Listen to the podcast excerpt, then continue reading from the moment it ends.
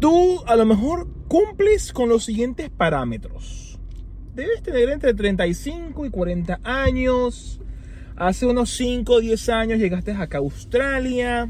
Ah, eres profesional o tienes un oficio. A lo mejor estás ganando entre 70 a 100 mil dólares al año. Y lo más importante del caso es que estás en esa edad, ¿no? Como dije, ¿no? De 35 a 40 años y te dices, verga, ¿y ahora qué hago con mi vida? ¿Quién soy? ¿Qué soy? ¿Para dónde voy? ¿A dónde va mi existencia? Y coño, eso, eh, ¿por, qué te digo esto? Porque eso es algo que yo me pregunto.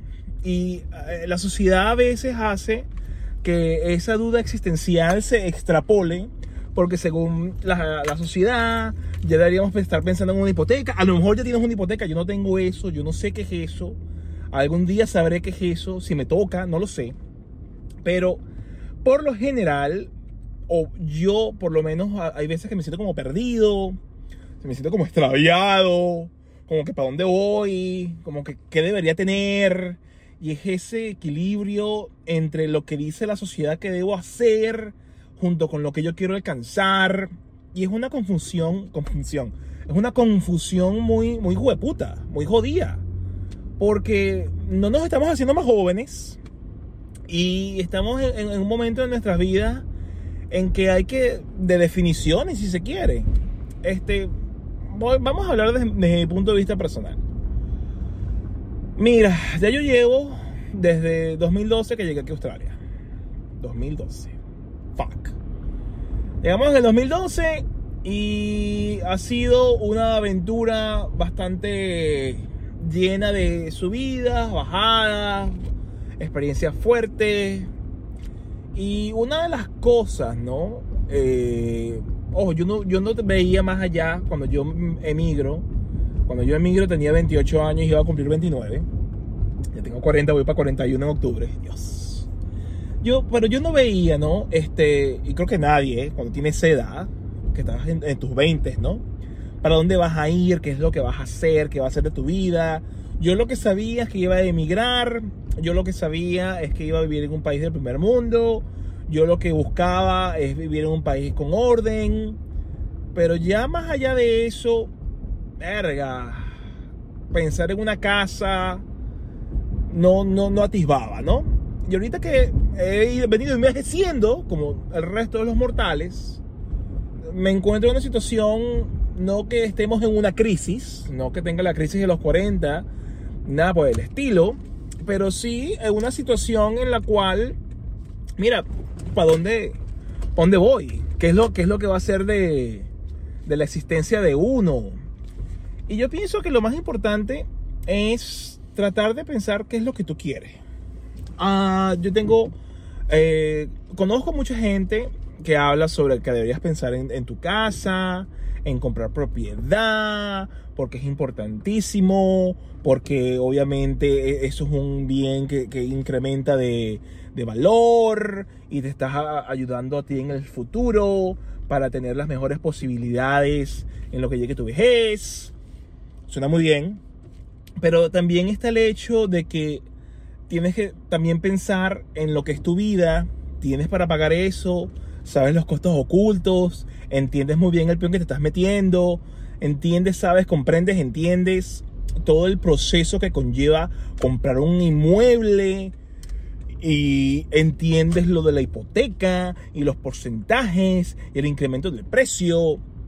Y es como que, mira, yo, yo tengo 40 años biológicamente hablando.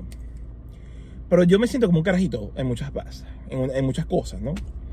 Y, siento que lo más importante de, todo este peo es que podemos, entendamos y, y, sepamos qué es lo que uno quiere, más allá de todas las recomendaciones y de todas las posibilidades. Yo dije hace mucho tiempo, uh, lo dije en un video, no, me acuerdo cuándo fue, pero yo lo que quiero es, honestamente, como decía con Dulce en nuestro podcast que, que, lanzamos en enero, yo lo que quiero es dejar de beber. Yo lo que quiero es aprender a manejar mi dinero de una manera consciente, donde las emociones estén eh, tomadas en consideración, pero que uno no compre cosas o gaste o haga gastos simplemente porque te mueve las emociones y eso hace obviamente que te metas de cabeza en deudas que después eh, te llevas cinco años pagando o hasta más. Entonces en vista de eso, uh, yo pienso que esta es una edad, los 40 en mi caso, en la cual uno lo que tiene que es afianzar qué es lo que uno quiere lograr. Y más cuando estás viviendo en el exterior, más cuando estás viviendo como es mi caso y como es el tuyo, acá en Australia, mira cuáles son las cosas que yo quiero hacer, las que yo deseo, cuáles son mis propias metas. ¿Es comprar una casa de verdad lo que quieres lograr? ¿O cuál es la cuestión? Porque yo no quiero estar, yo llevo debiendo desde el año 2017, ah, que primero con una línea de crédito y para de contar, llevo desde 2017 debiendo.